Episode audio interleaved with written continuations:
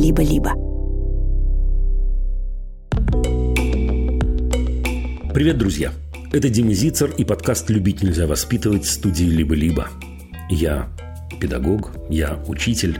Каждую неделю я отвечаю на вопросы мамы, пап, бабушек и дедушек, девочек и мальчиков, учителей, всех, кого интересует детско-взрослый мир. Этот выпуск мы назвали «Скоро в школу?» Именно так, со знаком вопроса на конце. Мы говорили о том, как перейти на семейное образование. Рассуждали, как поступать учителям, которые категорически не согласны с тем, что происходит в школе, в которой они работают. Как поступать в этой ситуации детям?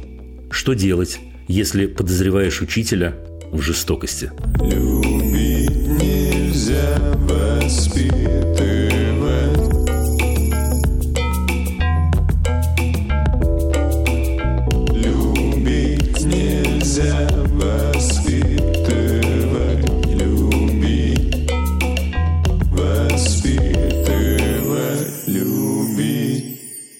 552 день войны. У меня было очень много вариантов сегодня, каким образом начать наш разговор. Но потом я подумал, что вообще-то на этой неделе я много высказывался. И на тему изменений в ЕГЭ, и на тему нового учебника – и на тему всей этой гадости, которую сейчас приносят в школу. Поэтому скажу я вам вот что. Я буду очень-очень рад, если вы прочтете, что я говорю на эту тему, например, в Фейсбуке или Телеграме или в Инстаграме. Еще я буду очень-очень рад, если вы посмотрите последнее видео, э, наше интервью на э, Радио Свобода. Э, к слову сказать, все это есть на сайте zicerino.com. Заходите, и вы найдете все-все-все новости и все интервью. Поэтому я думаю, что в этом эфире мы сделаем исключение, единственное исключение.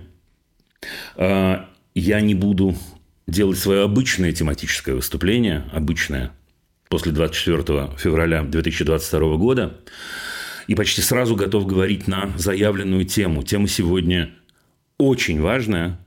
Первая тема как перейти на семейную форму образования. Постараюсь сделать это подробно, даже постараюсь сделать это чуть скучновато, для того, чтобы все-все-все было понятно. Любить нельзя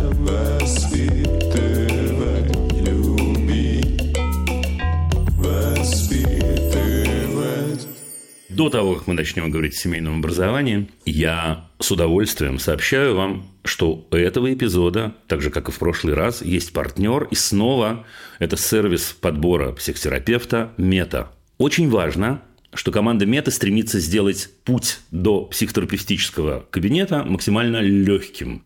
Кстати, один из способов это сделать – это сделать стоимость максимально доступной.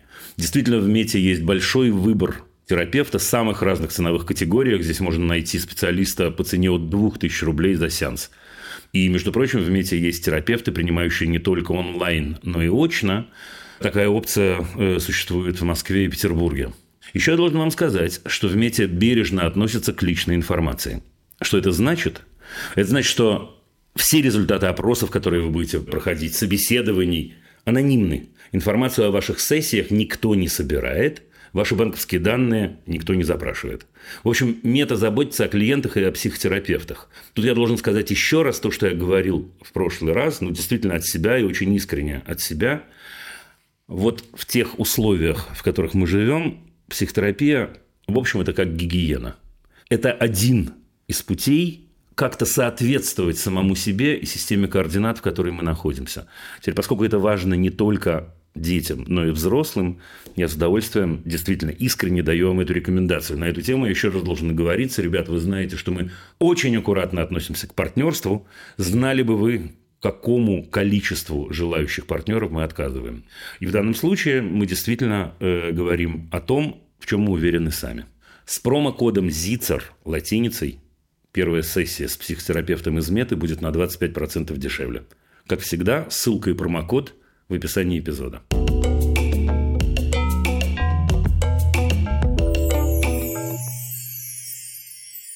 Ну а теперь поехали. Семейное образование. Значит, первое и самое главное, друзья, мы говорим о семейном образовании, о семейной форме образования. Не о домашнем и не о домашнем обучении тем более.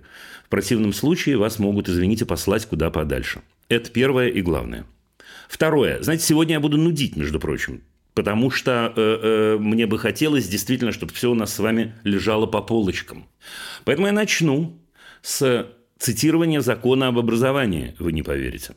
В частности, цитирование статьи 17. Итак, формы получения образования и формы обучения. Первое. В Российской Федерации образование может быть получено в организациях, осуществляющих образовательную деятельность, вне организации, осуществляющих образовательную деятельность, в форме семейного образования и самообразования. Вот, кстати, интересующий нас пункт. Тем не менее, дочитаю до конца. Второе. Обучение в организациях, осуществляющих образовательную деятельность с учетом потребностей и возможностей личности и в зависимости от объема обязательных занятий педагогического работника с обучающимися осуществляется в очной, очно-заочной или заочной форме. Еще один очень важный пункт. Обучение в форме семейного образования и самообразования осуществляется с правом последующего прохождения в соответствии с частью 3 статьи 34, извините меня за бюрократизм, мне кажется, в данном случае это важно, настоящего федерального закона промежуточной и государственной итоговой аттестации в организациях, осуществляющих образовательную деятельность. И четвертое, допускается сочетание различных форм получения образования и форм обучения – Теперь давайте мы поймем, что это значит на простом языке. На простом языке это значит, первое, семейное э, образование не просто законно, оно приравнено к обычному школьному образованию. Ребята, это важнейший пункт. По моему опыту, э, не все это понимают. Или вообще не понимают. Или вообще считают э, семейное образование каким-то образованием на другой планете. Еще раз, только что вы слышали статью 17 закона об образовании, это приравнено к закону. Второе, что это означает? Вам не имеют права отказать. Ни в школе, из которой вы уходите, ни в школе, в которую вы идете. Еще раз, это очень-очень важный момент. Вот, ребят, вы знаете, что э, с началом войны я это главная рекомендация. Если в школе происходит э, весь этот мрак, весь этот кошмар, милитаризация, значит, и все остальное, мой главный совет, ребята, переходите на семейное образование. И очень часто раздается мне в ответ такой плач Ярославный. Дима, это невозможно, нас не отпустят, нас не примут. Вас не могут не отпустить и не могут не принять. Более того, я даю вам честное слово, я не знаю ни одного случая, в которых я бы столкнулся с тем, что кого-то не приняли или кого-то не отпустили. Знаю случаи, когда э, директор нудил «не уходите, не уходите», но при этом никуда не делся и отпустил, естественно, потому что в противном случае он нарушает закон. Поехали пошагово теперь. Шаг первый. Что нужно сделать, если вы решили перейти на семейную форму образования? В первую очередь, вам нужно проинформировать департамент или управление образования по месту жительства о смене формы обучения. Внимание, уйти из школы на семейное обучение без уведомления нельзя. Это могут расценить, естественно, как ненадлежащее исполнение родительских обязанностей. Ну и дальше административная ответственность, это никому не надо.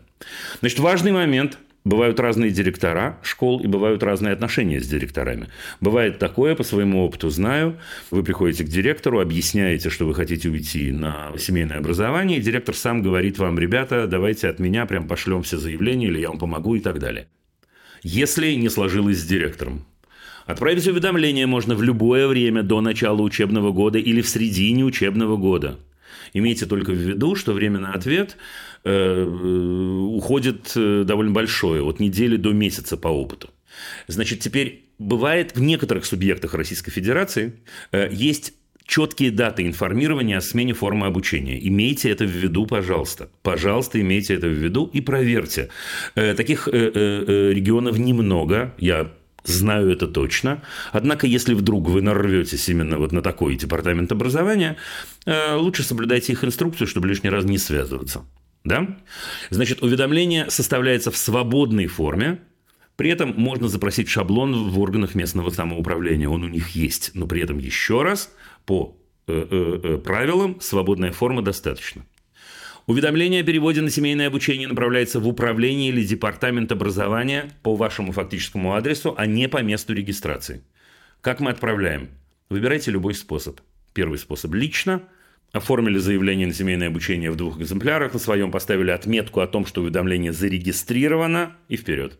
По почте отправка, естественно, только заказным письмом, с описью вложения и уведомлением о вручении, потому что нам нужно с вами на всякий случай подтвердить факт, э, исполнения обязанностей по уведомлению, так сказать, да, органов о э, э, выборе э, семейного обучения. Наконец, дистанционно, если в вашем органе управления есть электронная приемная. Понятно.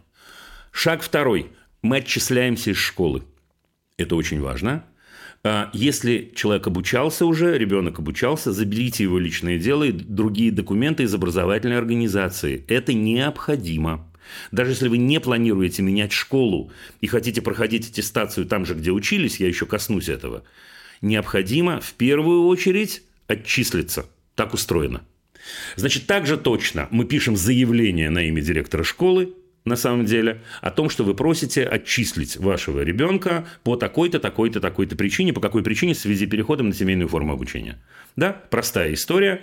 Как всегда, два экземпляра, один для себя, другой для школы. И если вы это отправляете, по той или иной причине вы не можете сделать это лично, э, обязательно заказное письмо с описью. Обязательно, обязательно, обязательно. Итак, шаг третий. Выбираем школу для аттестации.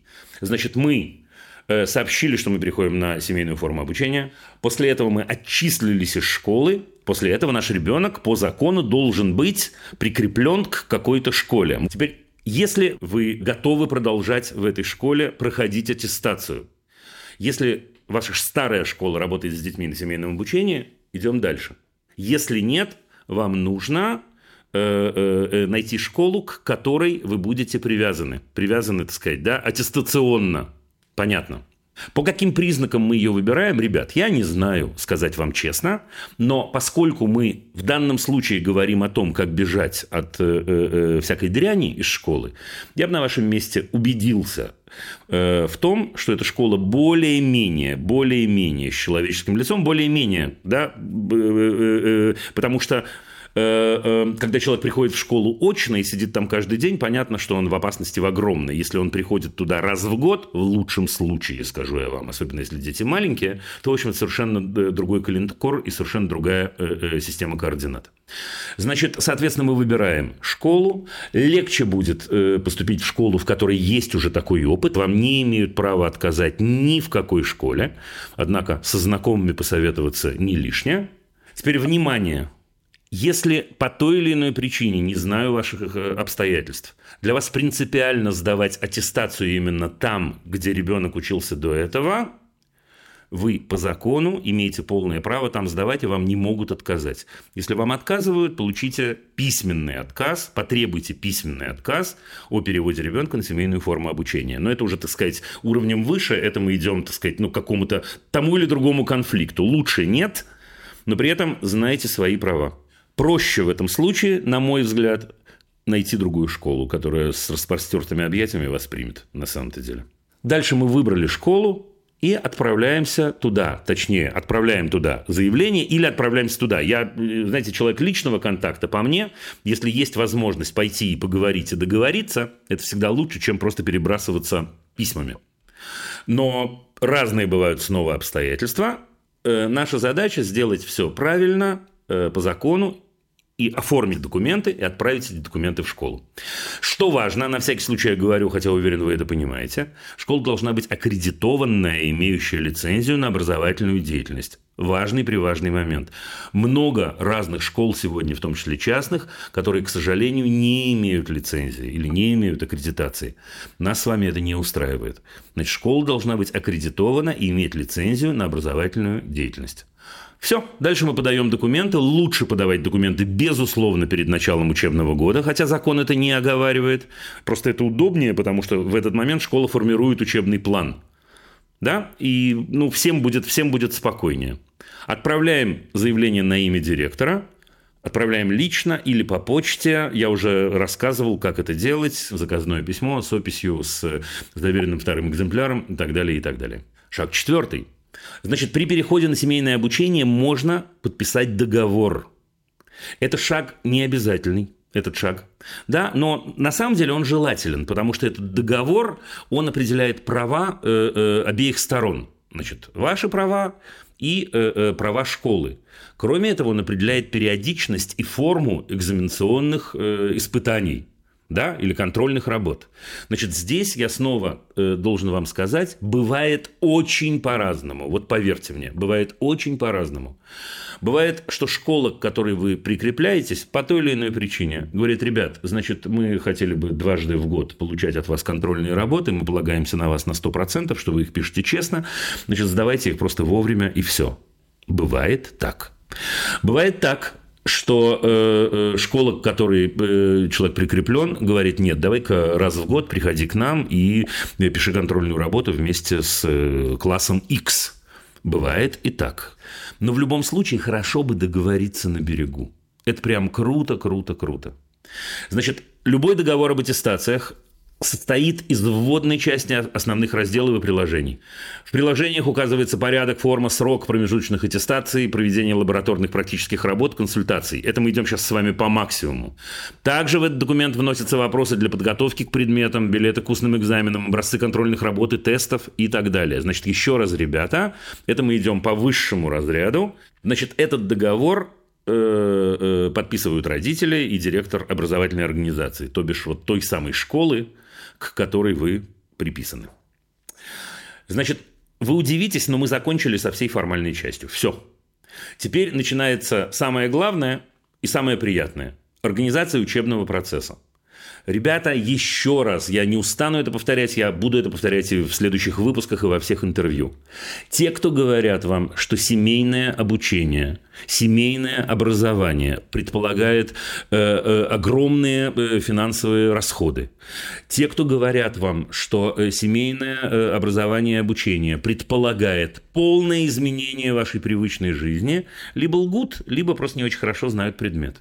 Значит, я не буду вас обманывать переход на семейное образование, безусловно, меняет привычный строй жизни. Не о чем говорить. Ну, хотя бы потому, что один из членов вашей семьи э, намного больше времени находится дома.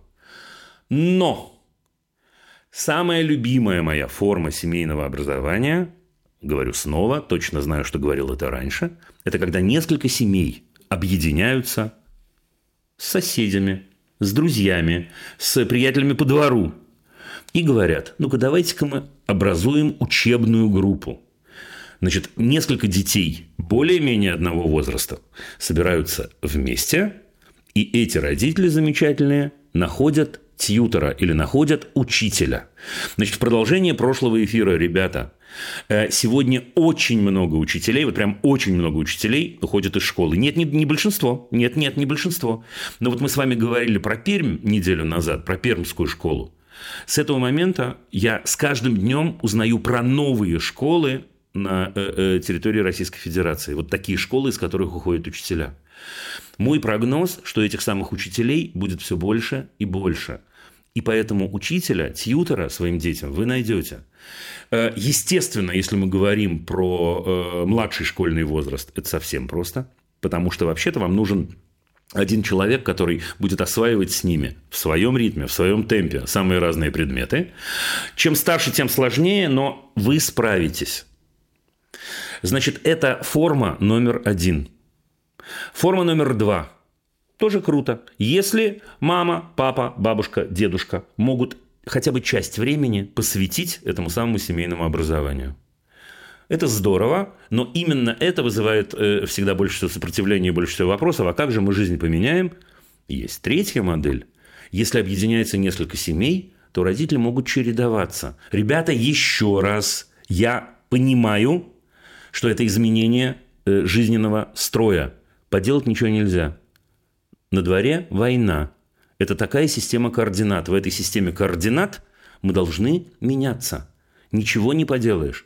И речь сейчас идет действительно в вашем случае, вот в случае э, э, тех, кто принял это решение, кто понимает, что в школе больше невыносимо, в конкретной школе, еще раз, не во всех школах. Так вот, в вашем случае это минимальная цена, которую можно заплатить. Более того, я вот сказал это и тут же хочу взять свои слова обратно. Ну какая цена? Ну какая цена? Человек будет учиться в своем ритме, человек будет успевать ходить в музеи, человек будет э, э, э бывать чаще на улице, тусоваться с друзьями, общаться с родителями, общаться с бабушкой, дедушкой и так далее, и так далее. Вы удивитесь, дорогие друзья, но это все. Значит, еще раз быстренько. Первый шаг мы уведомили органы управления образования. Проще всего, если мы договорились с той школой, где учится наш ребенок.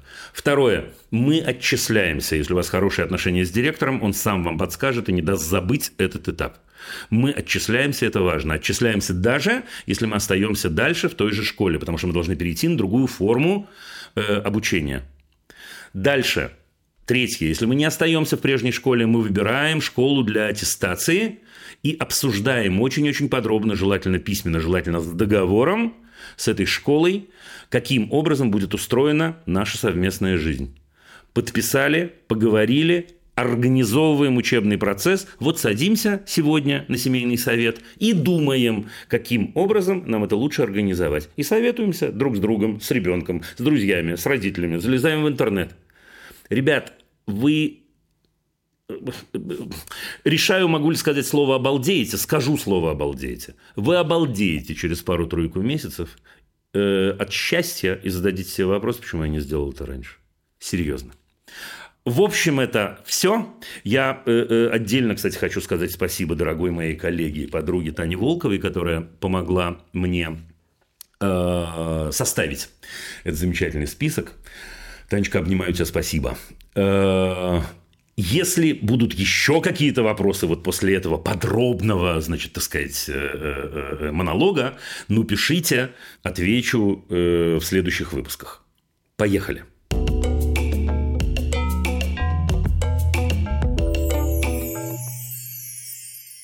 Начинаем с сообщения. Наталья из Бразилии задает следующий вопрос. Дима, здравствуйте. Растет дочка, ей 11 лет, второй год будем на семейном обучении, так как живем с семьей за границей. Ну, понятно, Бразилия. В первом-втором классе отзанималась пару месяцев в общеобразовательной школе, начался ковид, сидели дома, в третьем классе постоянно менялись учителя в школе, а, и также часто училась на дистанте дома. В четвертом классе перешла на семейное обучение из-за переезда. Я помогала в учебе дочке и даже иногда заменяла ей учителя. Она умная и сообразительная девочка, но у нее нет мотивации к учебе. Мне иногда даже казалось, что в онлайн-школе училась не моя девочка, а я. Как правильно замотивировать дочку к учебе? О, любимый вопрос. Что сделать, чтобы появился интерес к учебе в онлайн-школе? Уроки смотрят в записи из-за разницы во времени с Москвой. О как! Значит, Наталья, ну что я вам скажу? Очень тяжело человеку 11 лет учиться по записи, э, тем более без возможности реагировать. Это просто очень трудно. Ну вот э, вы можете провести эксперимент и попробовать сделать это самостоятельно – ну, и вам придется себя щипать, в общем, за все места, для того, чтобы не заснуть, э, для того, чтобы остаться так или иначе, ну, э, более-менее, ну, произвольное внимание включить.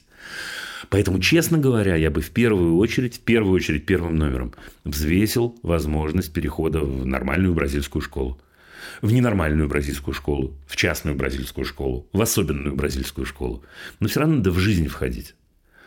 Это штука номер один. Штука номер два – замотивировать человека к учебе нельзя. Это тяжелые слова, и я понимаю, что для вас это жесткие слова. Нельзя замотивировать человека к учебе. В 11 лет можно только сделать так, чтобы человеку было интересно. Сделать это можно только в э, контакте с этим человеком, даже в спайке с этим человеком. Единственный человек, который знает, что интересно вашей дочери, это ваша дочь. Единственный человек. Значит, нужно делать следующее, кажется мне. Подумать хорошенечко, сесть с вашей дочечкой замечательной и открыть все возможности. Вот прям все-все-все на свете. И поговорить о том, чего она на самом деле хочет, и куда ее на самом деле тянет, и что ее на самом деле интересует. И, возможно, что ей мешает в этих уроках, хотя что говорить я и так знаю, я боюсь, что я и так знаю, что ей мешает в этих уроках в записи. А, есть тут еще один аспект, вот сейчас я пока говорю, соображаю. Если бы мы с вами общались лично, сейчас в две стороны, я бы с огромным удовольствием задал вам вопрос, а зачем она учится таким сложным способом? Ведь вы оказались в другой стране, и, судя по всему, намереваетесь в другой стране жить. Ну, раз вы прожили там уже несколько лет, я так понимаю. В чем же смысл на самом-то деле оставаться в этой московской системе координат. Мне кажется, что получается, что дочь ваша замечательная выключена из жизни и в Бразилии, и в Москве. И я думаю, что ей с этим очень тяжело. Я думаю, что она так это не формулирует, а вот я формулирую за нее. Она не в Бразилии, потому что она учится не в бразильской школе, не с этими детьми. И она не в Москве, потому что она э, учится не в московской школе, не с этими э, детьми. Она между. И я думаю, что если вы поможете ей из этого между выбраться, будет очень и очень круто.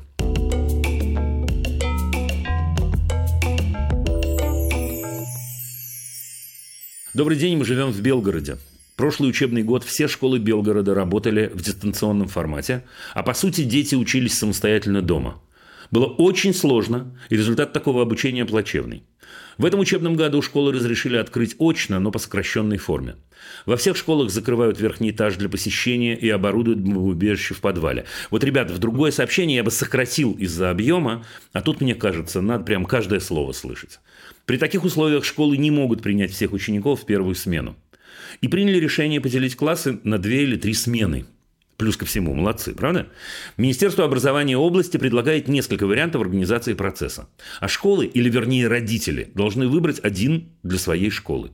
Один из вариантов, к которому склоняется большинство родителей – сократить уроки до 30 минут, но оставить все предметы очно – я понимаю родителей, ими движет желание отправить детей в школу и забыть про обучение дома, как страшный сон. Но меня это беспокоит. И правильно скажу я вам от себя. Что можно объяснить за 30 минут урока? Особенно такие предметы, как физика и математика. Мой сын учится в девятом классе, и для нас важно качество обучения именно сейчас. Я предлагала ему хорошие онлайн-школы или вариант уехать из Белгорода. Поначалу в прошлом году он был не против, но проучившись год на дистанционке, теперь категорически отказывается, говорит, что хочет видеть друзей, общаться, иметь возможность э, спрашивать учителей. Пытаюсь предложить родителям разные варианты, но, в общем, ничего не получается. Можно ли проводить очно два из трех уроков одного предмета в неделю, к примеру, русский язык, а третий дистанционно. Может быть, можно э, э, соединять какие-то предметы. Но такой формы не заявлено министерством. Убедить учителей и родителей у меня не хватает аргументов. Интересует ваше мнение как педагога про уроки по 30 минут в течение всего учебного года и как нам с сыном в таких условиях осилить программу 9 класса с хорошим уровнем знаний. Учитывая нынешние реалии в России, велика вероятность его обучения в ВУЗе за рубежом. Благодарю сердечно. И вам большое спасибо из-за вопроса, за то, что э, обратились, Елена. Значит, слушайте, э, давайте начнем с финала. Если велика вероятность его обучения в ВУЗе за рубежом, все становится чуть менее важным. Потому что во многие вузы за рубежом принимают э, э, на основании психометрии знаний конкретных и хотя бы базисного аттестата. Да? Значит, базисный аттестат, как мы с вами знаем, это русский язык и математика. И это все. Значит, так что на эту тему, если вы идете в том направлении, во-первых, можно чуть-чуть выдохнуть. Второе, что я думаю? Я думаю, что для девятого класса 30 минут – это куром насмех. Я думаю, что вы правы. Я думаю, что вы правы. Э, первый, второй класс я, пожалуй, даже бы порадовался за вас и за вашего сына. Потому что смена формы деятельности, вся эта радость детская, все это счастье можно устроить очень-очень круто. В девятом классе человек погружается в предмет уже довольно глубоко. И для того, чтобы идти и познавать новый материал, ему, конечно, нужно больше времени, потому что ну, 15-20 минут только нырнуть, это только понять, в какой теме мы находимся. Слушайте, я бы на вашем месте, вот сегодня, слышали же, правда, длиннющее вступление формальное, которое я делал? Я бы на вашем месте это взвесил вместе с вашим сыном, вы говорите, что вы ему э, э, предлагали переходить на семейную форму обучения, а вы предлагали ему делать это вместе с друзьями? Я не знаю, к моему огромному сожалению, есть ли у вас там, так сказать, неподалеку родители такие же, как вы, которые поддержат эту идею. Но вообще-то учиться тогда им будет намного легче.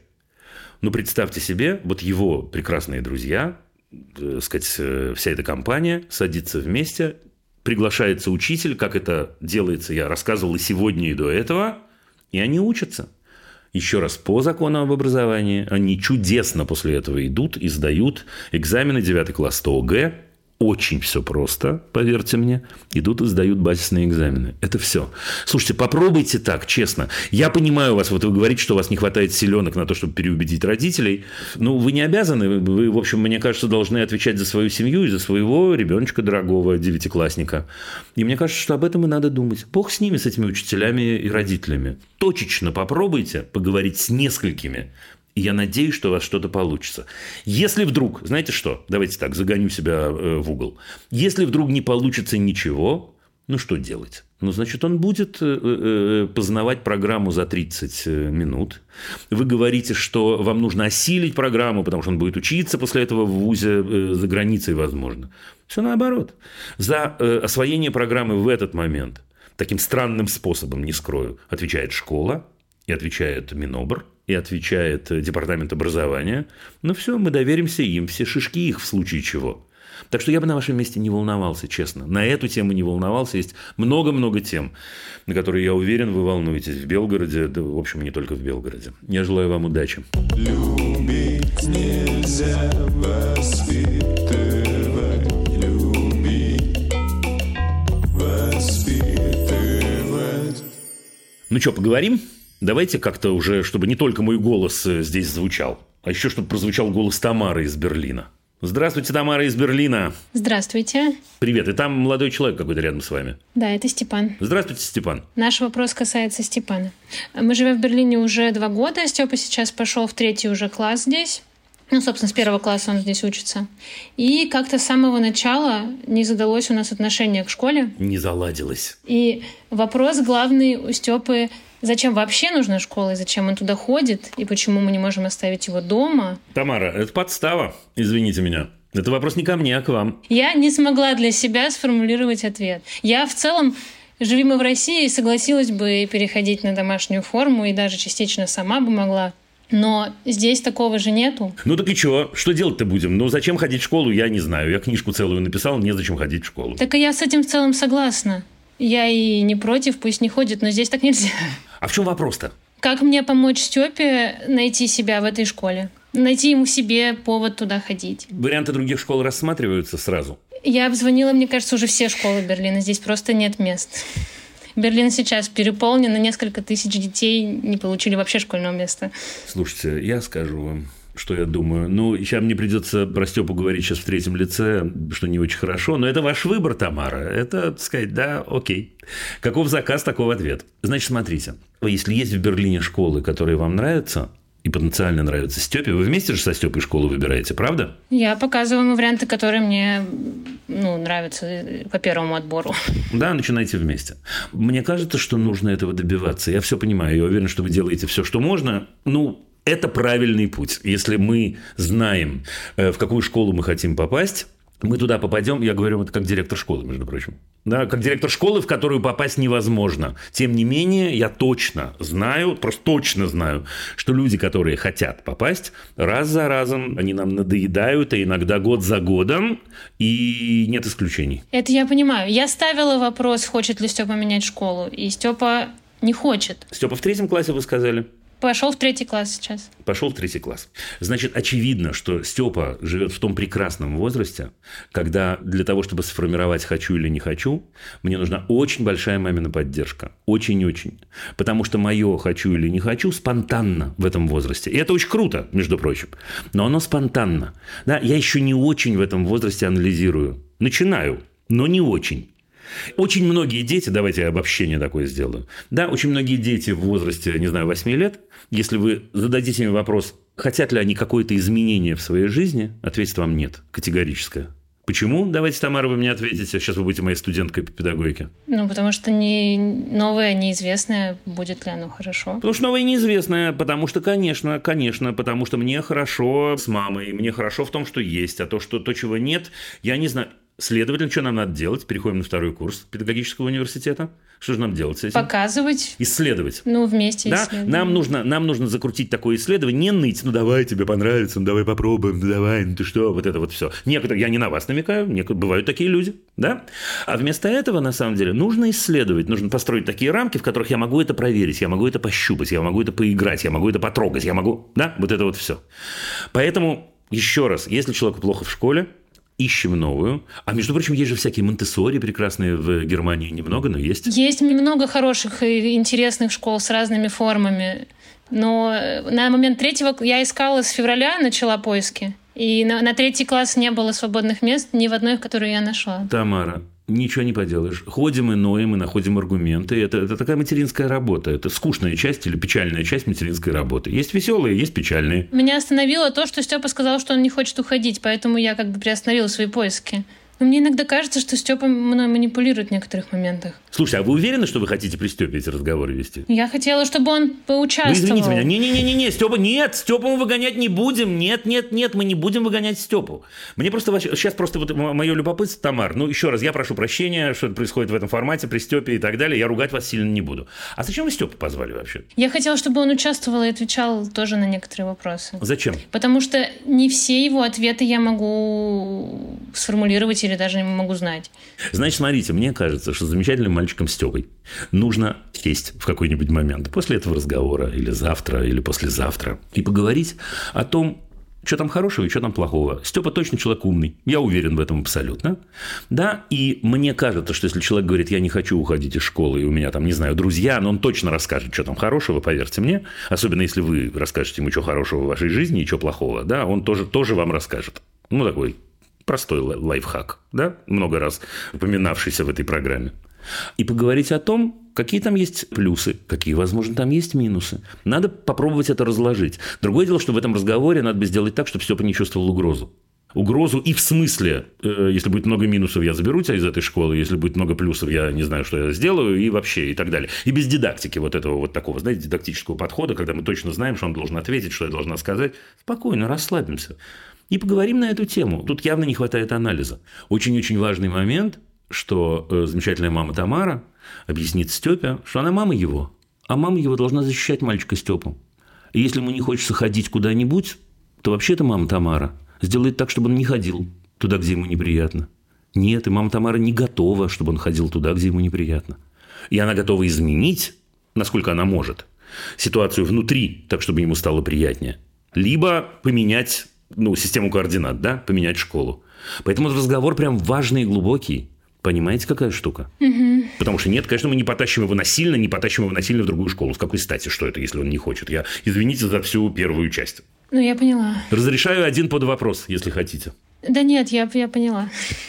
Нам предстоит разговор, да, для начала. Вам предстоит не раз... Вам это, это у меня... Слушайте, у меня уже холодный пот по спине покатился. Нам предстоит разговор. Нет, но это будет э, разговор для выяснения... Тамар, вы пойдете сейчас... У вас в Берлине есть какая-нибудь любимая кафе-мороженица? Ну, найдем.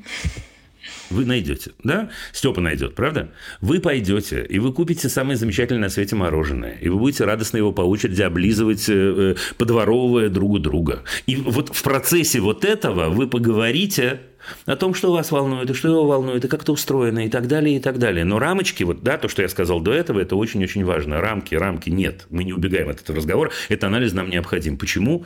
Ну, потому что я мама твоя. Ну, потому что, еще раз, мне, я, я сделаю, я должна тебя защищать, я должна тебя поддерживать. Я буду делать так, что тебе будет хорошо. Честно, давай поймем, дай мне, да? Угу. Спасибо большое. Привет Берлину. Пока.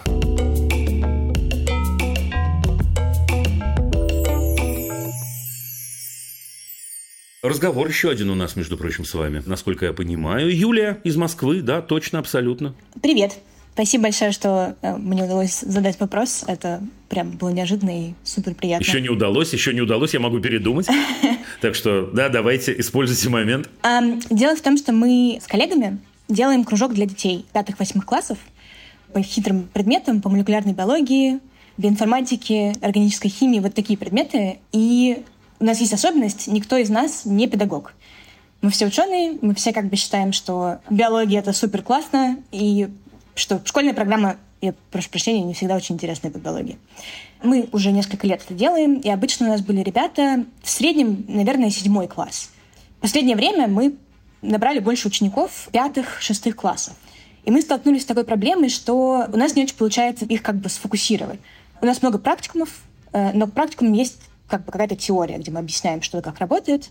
И вот они, в общем-то, очень быстро теряют интерес ко всему из вышеперечисленного. К, к чему из вышеперечисленного? К теории вы имеете в виду? И к теории, и к практике. Хотя, если ребят спрашивают, что им нравится, они говорят, нам нравится практикумы, мы хотим больше практикумов. Теория и практика нам нравится, да? Ну, там просто такие практикумы, что нужно как бы понимать, что делать, прежде чем начинать. Поэтому нам нужно, чтобы они обязательно нас услышали, когда мы рассказываем теорию. А сколько их? 6-8 человек в группе. Так. Собственно, вопрос такой. Может быть, мы что-то делаем не так? Может быть, им неинтересно то, что, то, чем мы занимаемся? Может быть, нужно как-то по-другому построить занятия? Наверное, важно сказать, у нас нет никакого оценивания совсем. Ну, еще не, еще не хватало. Может быть, дело в том, что нет оценок. Мы им прям сообщаем много раз. Они боятся оценок. Мы говорим, у нас будет там условно какая-то работа, мы вам скажем, сколько вы набрали, это не оценка. Юль, подождите, все, я, по, я понял примерно. Подождите секунду, а за, зачем они к вам ходят вообще? Чего они к вам таскаются? Вроде как им интересна биология. То есть кто-то хочет быть врачом, мы спрашиваем вначале. Кто-то хочет быть ученым, кому-то нравятся животные, там что-то такое. Хорошо, я задам другой вопрос, я задам другой вопрос, Юль. А почему они не уходят? Вот когда им, ну, уже, так сказать, как-то совсем скучно, и, да, что они отмораживаются и не уходят? Это что это так? Мне кажется, что они в общем, я могу это приложить к себе. Они в общем в предмете заинтересованы, но приложить вот это вот как бы настроиться, сфокусироваться и приложить усилия никто не хочет. Юль, получается такая странная штука, разрулите меня. Получается так, что они приходят туда сами. Мы говорим про пятый и шестой класс, седьмой все в порядке у вас при этом? Лучше. Всегда есть процент тех, кто не заинтересован в процессе, но в пятом-шестом их гораздо больше – и это прям мешает процессу. Хорошо. Тем более, тем более, если есть некий процент, который не заинтересован.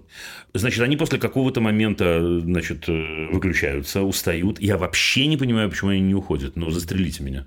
Мы должны найти причину. Все, что вы рассказываете, свидетельствует о том, что им неинтересно. Может быть, их запихивают родители. То есть я как бы не могу э, исключать этот момент. Спасибо, друг. Ура правда сорвалась с ее уст. Вот я так люблю этот момент. Вы знаете, это просто что-то удивительное.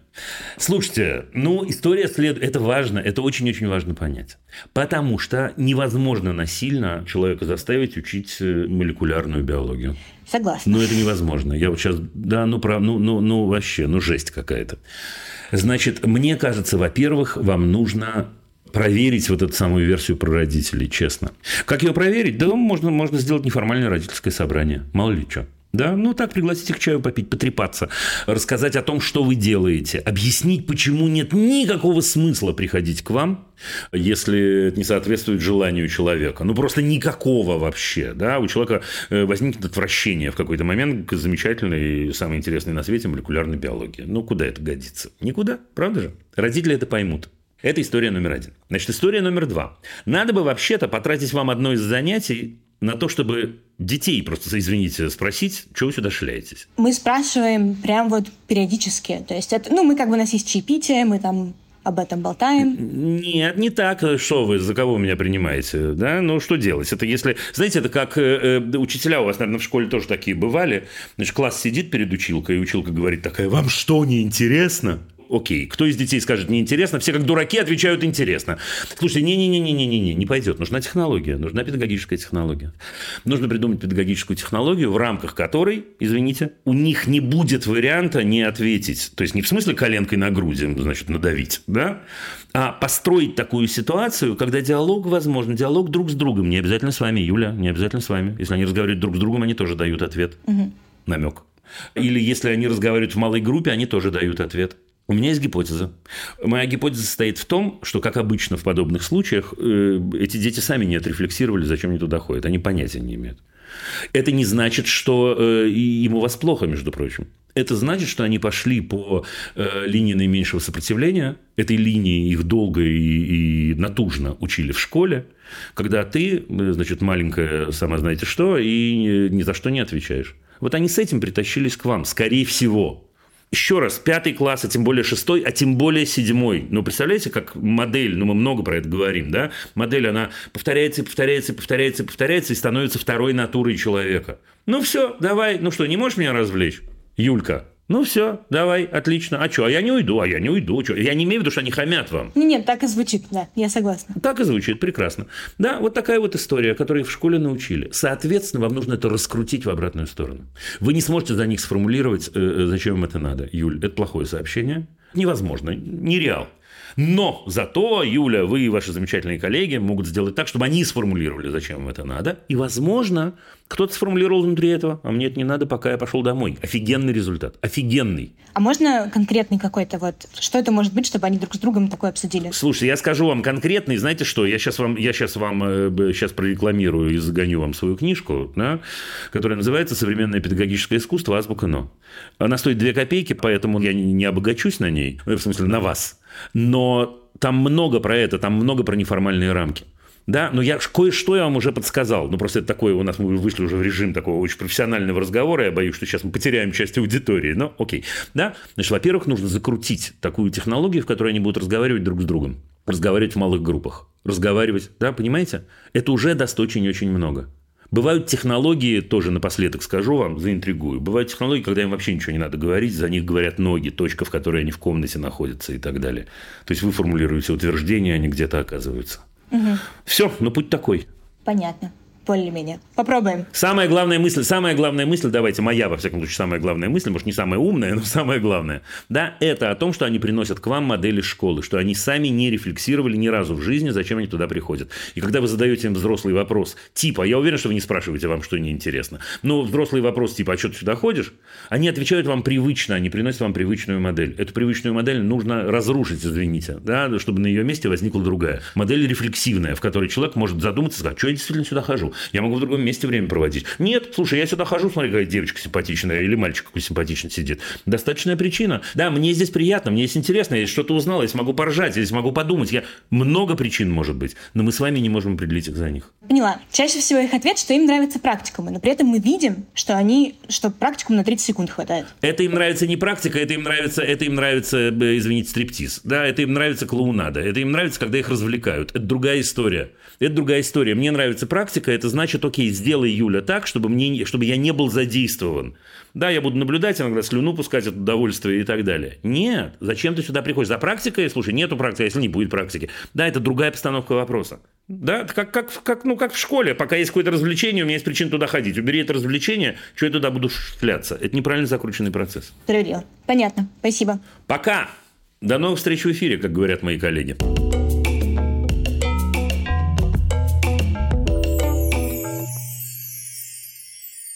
Сообщение, ребята, от Анастасии из Москвы. Учитель иностранного языка, работаю в Центре дополнительного образования. Мы ученики от 4 до 14 лет. Я часто слышу от учеников ужасные высказывания об Украине, войне, желании стать частью спецназа. Э, были дни, когда я наблюдала, как один ребенок выставлял каждый урок стулья в цвет нашего флага, другой пел про СССР и как прекрасна наша страна, русские самые лучшие и т.д. Не понимаю, как я могу поговорить с ними, боюсь, что их родители жертвы пропаганды. Э, дорогая Анастасия, даже не бойтесь, их родители жертвы пропаганды. И они тоже. Прошло полтора года с этого ужасного события. Я вижу, как э, эта ложь проникает в голову детей. Но, видимо, о начале войны идет речь. Э, кстати, буквально вчера в лагере был разговор между мальчишками. Одни были за, другие против. Честно, за всю карьеру я не чувствовал такого ужаса. Так как я не могу обсудить это, родители могут написать донос. Мне очень больно на это смотреть. Я сама училась за границей, всю свою карьеру посвящала именно открытому свободному разговору с детьми. Дорогая Анастасия, какой вопрос, такой ответ. Вы работаете в Центре дополнительного образования, который гниет. Уходите. Это редчайший для меня прямой ответ. Не исключено, что в этом эфире будут еще такие ситуации. Уходите. Вы ведете себя, на мой взгляд, к неврозу или к нервному срыву, чего я бы очень-очень не хотел, уверен, и вы бы очень-очень не хотели. И когда вы говорите, что на вас могут написать донос, вы можете не сомневаться, он будет написан, если будет повод. В принципе, единственная форма существования сегодня обсуждения этой темы, которая существует, кстати, в продолжении разговора с Юлей, это создание такого пространства, такой технологии педагогической, когда не вы говорите, а они говорят когда они могут говорить э, э, то, что у них болит, э, значит, то, что они думают, то, что они чувствуют и так далее, и так далее. Мне кажется, в вашем случае это не реал. После того, что вы описываете, как они ходят, песни поют, понимаете, и рассказывают ужасы про Украину и про свое желание стать спецназом, я абсолютно уверен, Анастасия, я знаю, что это не просто то, что я говорю, вы не думайте, что это я с легкостью даю вам этот совет. Я абсолютно уверен, что замечательная Анастасия найдет себе работу, ну, значит, репетитором. значит, помощником в семейной группе, которую я сегодня обсуждал. Вы учитель иностранного языка? Абсолютно точно. Э, ваша профессия востребована сегодня. Я очень хорошо понимаю, я сам огромное количество лет проводил лагеря детские, и надеюсь к этому вернуться снова. Э, я очень хорошо понимаю вот это удовольствие, когда мы работаем в лагере и вот это как бы неформальное поле огромное, и возможность сделать за две недели то, что мы не можем сделать за год иногда. Сейчас не время, сейчас война, ничего нельзя поделать. Я даю вам честное слово, я говорю это очень-очень искренне, я говорю это без какой бы то ни было внутренней легкости. Ничего не поделаешь. Мы платим цену, и та цена, о которой сейчас идет речь, самая-самая низкая, которая может быть. Окей, мы не будем заниматься тем, что мы любим. Значит, мы не будем заниматься тем, что мы любим, будем зарабатывать деньги иным способом. Ничего нельзя поделать. Нет, я бы на вашем месте не вел разговоры с детьми на эту тему.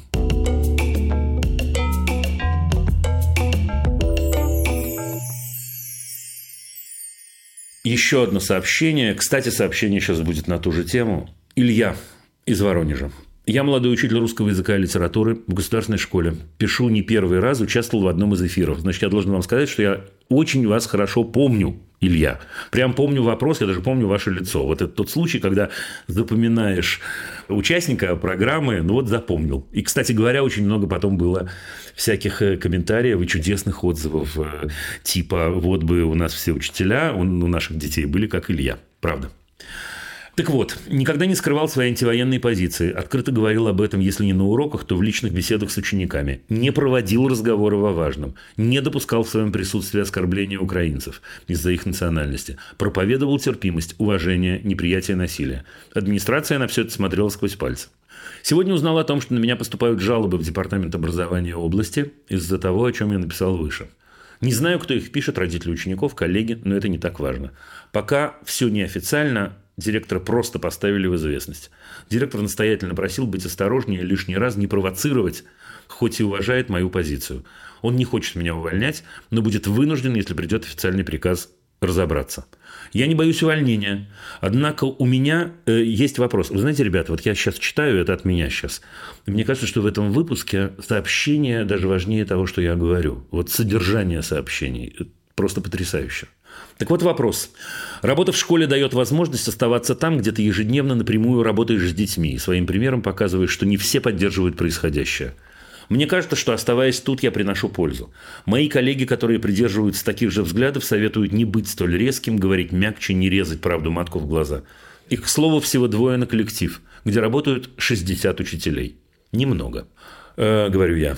У меня выбор. Либо последовать их примеру и учить с фигой в кармане, либо продолжить себя вести как обычно и не довести детей до конца года. Разве уволившись, я сделаю им лучше? Дорогой Илья, ну давайте мы с вами порассуждаем. Рассуждение будет непростым. Я не просто с уважением отношусь к вашей позиции, я ее очень хорошо понимаю, я ее разделяю, безусловно. При этом я понимаю еще вот что. Давайте представим себе, что вы ушли. Вот ушли именно потому, что вы не принимаете то, что происходит в школе. Если у вас два человека на коллектив 60, да, то, в общем, в школе происходит что-то очень-очень неприятное на самом-то деле. То есть оставшиеся 58 делают что-то, ну, я не знаю, что они делают, не хочу их обижать, оскорблять тем более, но делают что-то не то, что э, вам нравится, да, в этой ситуации. Если вы уйдете, безусловно, ваши дети, дети которых вы учатся, пострадают. Это правда. У них может появиться какой-то учитель, который будет, значит, нести всю эту муть, вы знаете какую. Однако при этом, вот, дорогой Илья, это говорю я, и, может быть, это странно звучит именно в моих устах. Однако при этом, во-первых, вы покажете пример вашим детям, что не совсем и не во всех ситуациях можно сотрудничать. И мне кажется, это очень-очень важным уроком.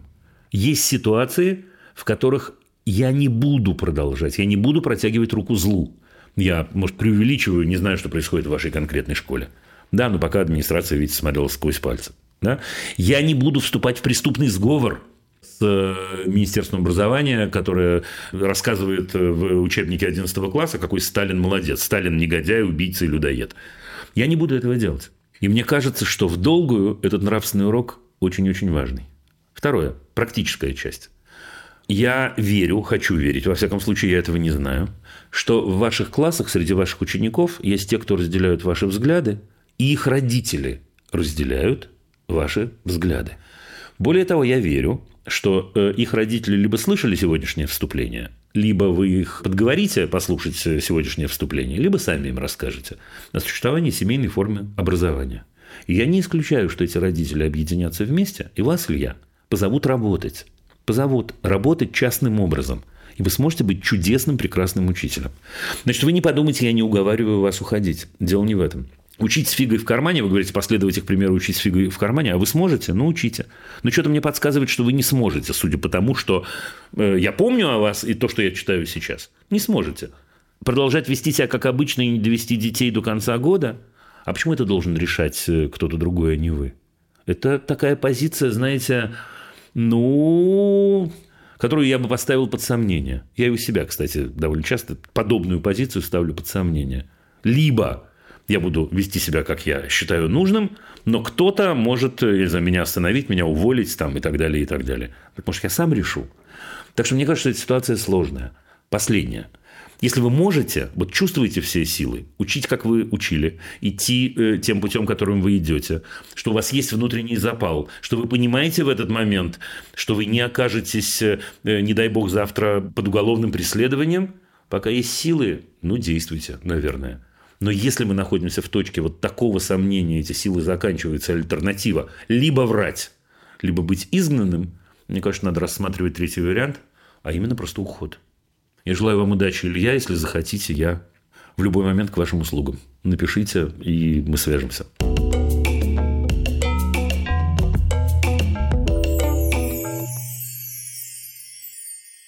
Звонок, ребята. Максим из Москвы.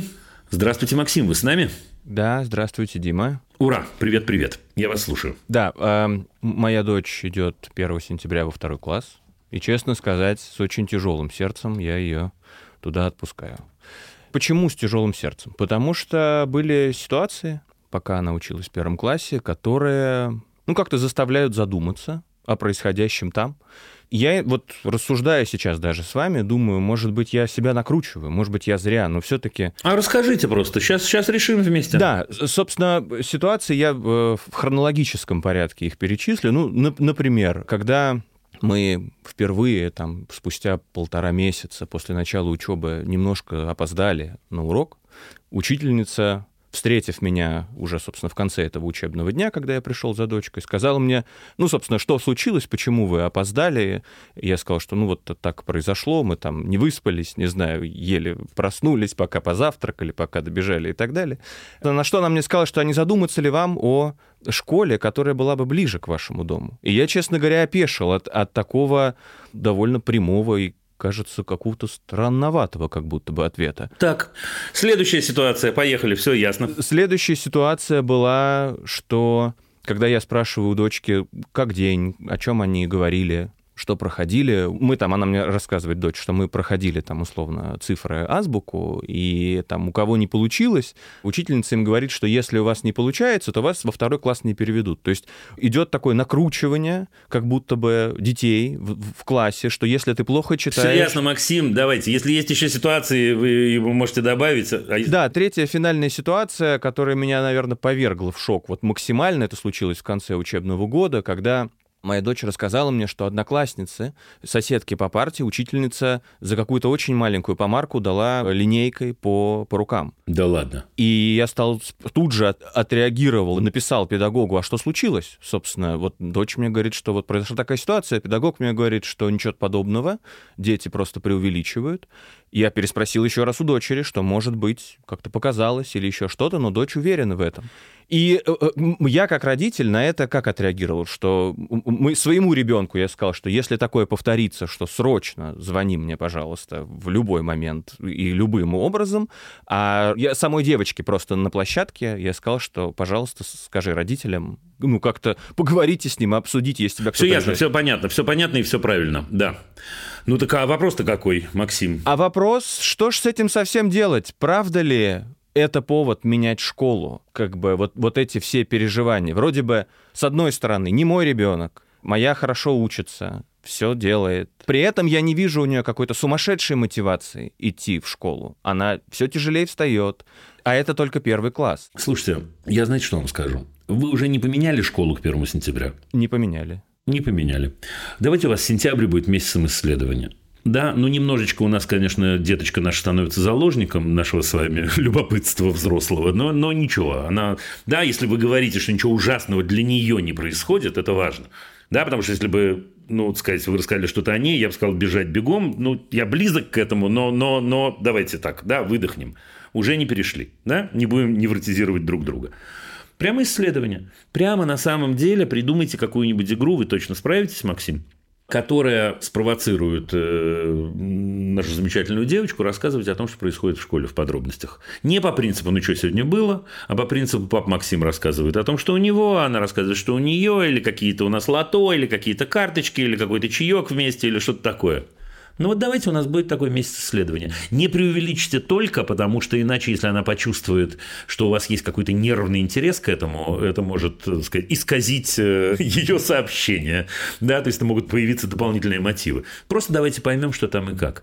Если выяснится, что это учительница, во-первых, хамло, по первой ситуации, извините, да, во-вторых, фурия, а в-третьих, э, э, нарушает уголовное законодательство, ну, ответ очевиден, что там. Ну, и тогда отсюда следует следующий, как бы, логичный вопрос, а по каким же критериям тогда выбирать новую? Потому что мы ходим в общеобразовательную школу, а совершенно обычную, московскую. Вы э, сформулируете, что вы хотите от школы. Да? Поскольку вы ходите в обычную общеобразовательную школу, это значит, я не хочу сказать, что вы этого не формулировали, но это значит, что, может быть, вы что-то пропустили в этих формулировках, в этом формулировании. Да? Значит, аккуратненько мы формулируем, чего мы хотим и чего мы категорически не хотим, на что мы категорически не согласны. Вот это такой важный есть принцип. На что я категорически не согласен, от обратного. И поверьте мне, у вас останется очень короткий список школ после этого. Просто очень короткий. Ну, прям конкретно, прям не, не, не, не задавайте себе вопрос конкретно. Не, я хочу, чтобы мой ребенок получал знания. Ну, какие знания во втором классе между нами девочками? Ну, да, ладно. Ну, окей, понятно, что навыки какие-то они получают, очень важные, к слову сказать, самая важная школа началка, это правда, потому что мы получаем те навыки, с которыми дальше без школы можем обойтись, да, да. Но, тем не менее, в школе должно быть хорошо, ну, не, я не буду отвечать за вас, что это я, я как-то, нет, не пойдет. Так у меня есть, на самом деле, простите, что я готовый уже, наверное, такое решение и ответ. Ваша школа соответствует? А, нет. Ну, ну и что, Максим, Максим, вы в этой связи хотите от меня? Ну, ну да тогда получается, что это действительно решенное. Слушайте, но это я, я даю вам честное слово, я э, э, хорошо вас понимаю и очень вам сочувствую. Не в том что вы бедные, а сочувствую, сочувствую. Но я про это говорю бесконечно и сегодня говорил. Мы не можем сегодня, к моему огромному сожалению, не менять нашу удобную жизнь. Я хорошо понимаю, даю вам слово, как удобно, если школа за углом или за двумя углами, не знаю, где у вас там школа. Это очень удобно, ничего не поделаешь, но не получается, ну не получается, но надо менять. Надо менять. В Москве, если мы говорим... Вы в Москве живете, да? Угу. Слушай, в Москве очень много сегодня маленьких семейных школ. Вот в продолжение того, как, с чего я начал. На любой вкус, э, за любые деньги, совершенно не обязательно э, почки продавать. Честное слово я вам даю. Да, очень много, потому что очень много людей оказалось, оказалось в очень сложной ситуации. Это прямо, это взлет начался вообще лет 15 назад, на самом деле. Да, сейчас понятно, что многие оказались в других странах и так далее, но как выход вот это нащупывают очень-очень многие. Вы найдете. Вы найдете. Спасибо. Маленькая школа еще же, вы понимаете, чем хороша, да? Маленькая школа, вы получаете стопроцентную обратную связь. У вас, э, э, вы точно знаете, что происходит, и вам можно и, ну, контролировать, даже не контролировать, а, ну, скорее получать обратную связь. И договариваться напрямую, и не иметь дела с этой громадой государственной школой. Не уговариваю уходить ни в коем случае. Но подумать хорошо и проверить хорошо, тем более, что уже у нас есть сбои, я бы да. Спасибо большое. Спасибо. Пока. Удачи вам. Всего хорошего. До свидания.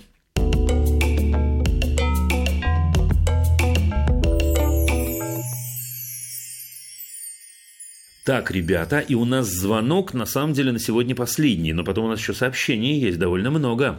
А разговаривать мы будем с Сербией, и в частности с Ксенией. Ксения, здравствуйте. А там еще кто-то есть, кроме Ксении? Да, здравствуйте, Дима. Здравствуйте, я Григорий. Ксения и Григория. Привет-привет. Я с вами, давайте. Да, Дима, спасибо большое за возможность задать вопрос, за все, что вы делаете. После каждой программы что-то новое, интересное для себя выношу. А в нашей семье у нас есть две дочки, 5 и 7 лет. Мы живем в Сербии с середины апреля прошлого года, то есть уже почти полтора года мы здесь, и почти все это время девочки ходят в садик, ходят в частный сербско-английский сад. И немножко о старшей дочке, да, потому что она, получается, героиня вопроса и моего обращения, нашего обращения к вам она очень стеснительная, она интроверт, она может долго привыкать к новым людям, к новой обстановке. Ну, как пример приведу, а если к ней обращается, там, например, воспитатель mm-hmm. или ребенок, или на русском, или на сербском, то есть здесь это не имеет никакого для нее значения, она может этот вопрос игнорировать, это обращение, отворачиваться, молчать. Звать-то как? Варя. Варя. Так. Угу. В садике она общается с сербами и с воспитателями, с детьми невербально, то есть она кивает, там головой мотает, что нужно через своих подруг э, русскоязычных, которые говорят по-сербски, она передает как мы поняли, что она вообще понимает сербский язык, она нам переводит какие-то фразы, какие-то предложения. Угу. То есть там, мама, вот это, вот это значит это. То есть она, в принципе, все достаточно неплохо понимает. И немножко о ее сестре младшей скажу, потому что они, а, в принципе, она более смелая, она более активная. Младшенькая в смысле, да? Да, да, да. И Варя пользуется ее поддержкой в хорошем смысле, да, чтобы чувствовать себя более уверенно в каких-то ситуациях. Там, Уля, пойдем со мной, там, Уля, давай сделаем вот это. В принципе, они все время проводят вместе. В садике они вместе в одной группе, а после mm-hmm. садика они приходят, они вместе что-то делают, все игры у них вместе. Теперь к вопросу, да, несколько дней назад мы все-таки решили дать Варе еще время, еще один mm-hmm. год, привыкнуть к новой среде, к языку. Сходили, договорились в школу, что мы пока откладываем обучение, сходили, договорились в садик, что Варя остается на еще один год. И остается вопрос все-таки об адаптации к новой среде, к новой среде до школы и о подготовке. А сформулируйте вопрос. Прямо вот вопрос один сформулируйте так. Как можно помочь Варе?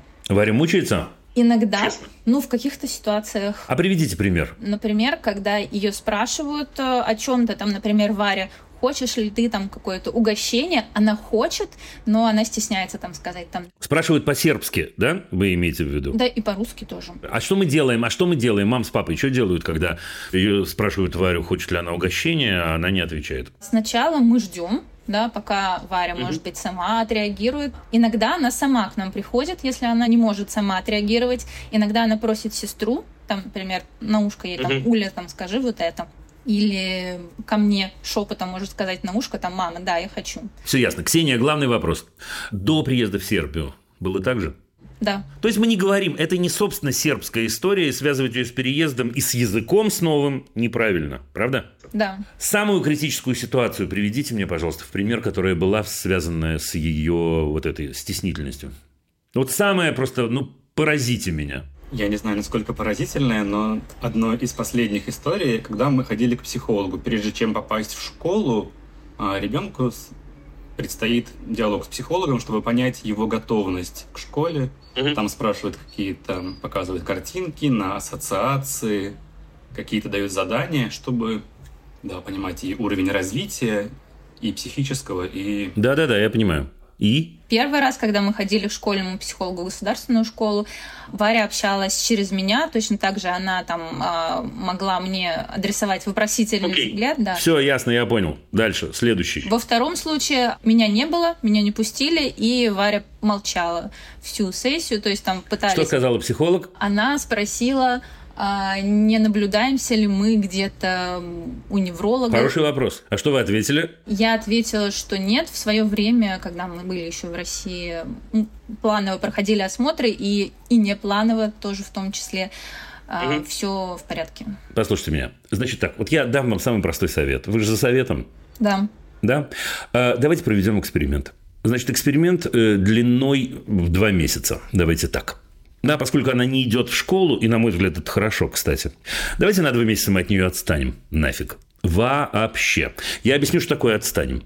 Это значит, мы не будем ее ставить в неудобные для нее ситуации. Вообще. То есть мы не будем ее спрашивать, хочешь ли ты сладкое. Поскольку мы знаем, что она в этот момент, так сказать, становится, не знаю, дезориентирована, да? Мы просто дадим ей сладкое. Разные люди бывают, правда? Значит, Уля у нас сама идет и, так сказать, там сжирает у вас там, не знаю, все, что не прибито. А э, Варе надо поднести. Значит, поднесем. Давайте попробуем, не будем к ней обращаться с тем, что потенциально может вызвать какую-то такую историю и так далее, и так далее. Когда она говорит через младшую, не будем заострять на этом внимание, а просто будем говорить, Вадечка, ты что, я вот с удовольствием сделаю то, что ты просишь, и так далее, и так далее.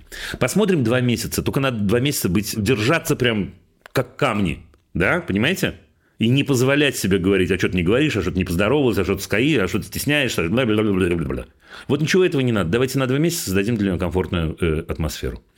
Если вот прям вы будете молодцами и сделаете это, и через два месяца это не изменится, вот тогда мы пойдем к неврологу. Окей. Просто к неврологу, хорошему неврологу, э, русскоязычному, или если нет русскоязычного, ну, я не знаю, насколько у вас хороший сербский язык, но с кем-то и так далее, и так далее. Но для начала давайте мы проделаем это. Вот честное, честное пионерское.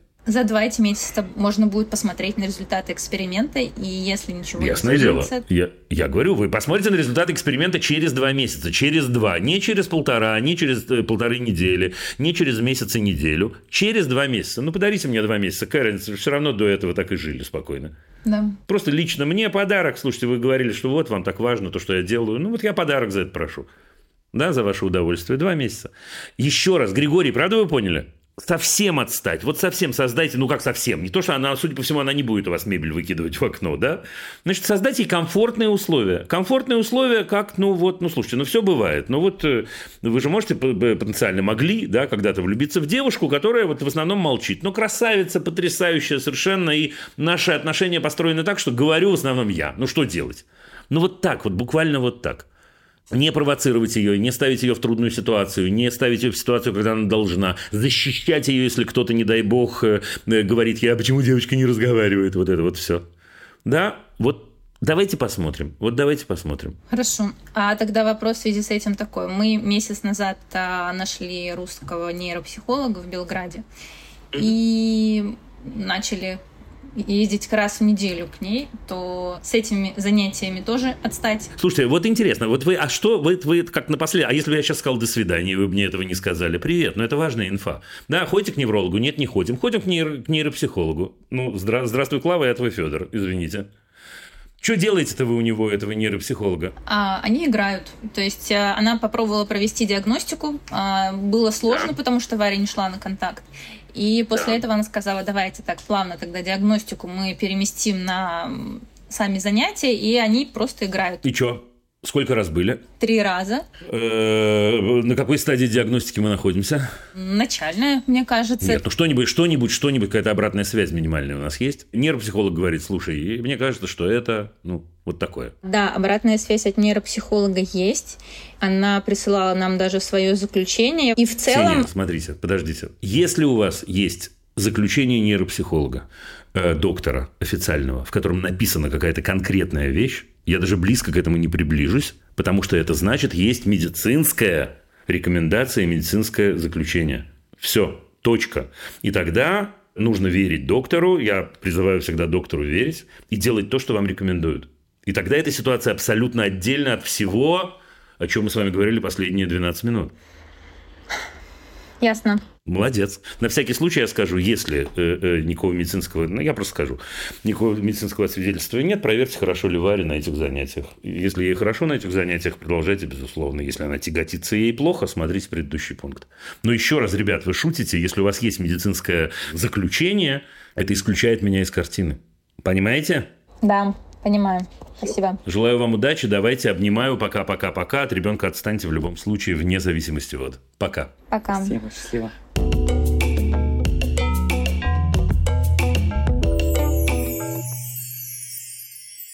Давайте посмотрим, что мы можем взять из сообщений еще под финальчик. Моя дочь в сентябре 23 года идет в первый класс. У нас с мужем есть страх перед уроками о важном. Э, конечно, наш ребенок на данный момент не знает ничего о войне, о происходящем в мире. Не представляем, как начать и надо ли начинать разговор о том, что не стоит чересчур внимательно относиться к тому, что могут сказать на этих уроках. С другой стороны, беспокоимся, чтобы ребенок чего лишнего случайно в школе не высказал. В случае, если разговор с ней завести об этих уроках. И в этом случае к нам самим не пришли бы специальные органы с разговорами о наших методах воспитания ребенка. Выбранная нами учительница достаточно адекватно, но коротко упомянула на собрании об этих уроках, сказав, что будет рассказывать о Циолковском, но достаточно быстро ушла с этой темы. При сложившейся ситуации в стране стоит ли выяснять у нее, какие именно темы она станет поднимать на этих уроках, как поступить и что делать. Спасибо большое за время и ответ. Значит, я скажу вам вот что. Мне кажется, нужно выяснить это. Э, значит, во-первых, по э, закону об образовании, с которого я сегодня начал, вы, между прочим, э, являетесь заказчиком образования. То, что я сейчас сказал, знаете, вот есть учителя, очень многие в России, которых сейчас, если они меня слышат, передернуло просто вот так вот, да, нет заказчика образования. Мы не услуга, услуга, услуга. И всегда будет услугой. В хорошем смысле услуга. Услуга это не значит, понимаете, там, я не знаю, дерьмо убирать, что тоже почетная работа, между прочим. Образование это услуга. Вы заказчик образования. Вы имеете право узнать содержание образования. Специально пользуюсь, заметьте, вот такими формулировками, довольно жесткими, да, из закона. Я бы приходил к этой учительнице и разговаривал, и разговаривал бы аккуратненько для начала, для того, чтобы к вам никакие органы, о которых вы говорите, не пришли. Разговаривал бы я о том, что вас, в принципе, интересует, э, э, как устроен классный час, какие темы поднимаются, и как это будет, и так далее, и так далее. Это штука номер один. Штука номер два. Я бы на вашем месте проверил, где ваши красные границы. А если утром надо будет э, э, гимн петь и флаг будут поднимать, это граница или нет? А если буква Z, это граница или нет? Слушайте, я понимаю, что это трудные вопросы, но на эти вопросы нужно ответить сегодня. Нужно ответить обязательно. Заметьте, я не отвечаю за вас. Обязательно нужно ответить, потому что в противном случае это отступать, отступать, отступать, отступать к неизвестной стенке, которая тоже двигается. И можно оказаться в очень печальной точке и нравственно, и по-человечески. Значит, это раз. Второе. Мне кажется, что в любом случае ваш ребенок должен узнавать потихонечку о том, что происходит в мире. Нет, мне не кажется, что нужно садиться и пилить человека 7 лет, э, пугая его, значит, и так далее. Но мне кажется, что, во-первых, при каких-то ваших взрослых разговорах, вот вы говорите, мы с мужем да, волнуемся. Вот при ваших взрослых разговорах ребенок может присутствовать. Конечно, надо в момент выбирать слова, нужно фильтровать. Но вообще-то э, нужно, чтобы она была хотя бы чуть-чуть в курсе. Потому что если она не будет в курсе, она даже не сможет э, э понять, на что нельзя реагировать. Вот вы говорите, что она не так отреагирует. Да? А, а, а, а как, мам, а что? Найдите верный тон. В предыдущих выпусках много об этом было, и во вступлениях было. Найдите верный тон. Она должна потихонечку узнавать о том, что происходит в мягкой форме. И третье. Ответьте на вопрос, а если ваш страх не беспочвенен, что вы будете делать? На этот вопрос тоже надо ответить. Уйдете в другую школу, э, заберете э, на семейную форму обучения, сделаете учебную группу, что вы будете делать? Так что вот что я думаю. Вот что я думаю. Узнавать надо. Вы должны быть, родители должны быть в курсе того, что происходит с их семилетними детьми. Абсолютно точно.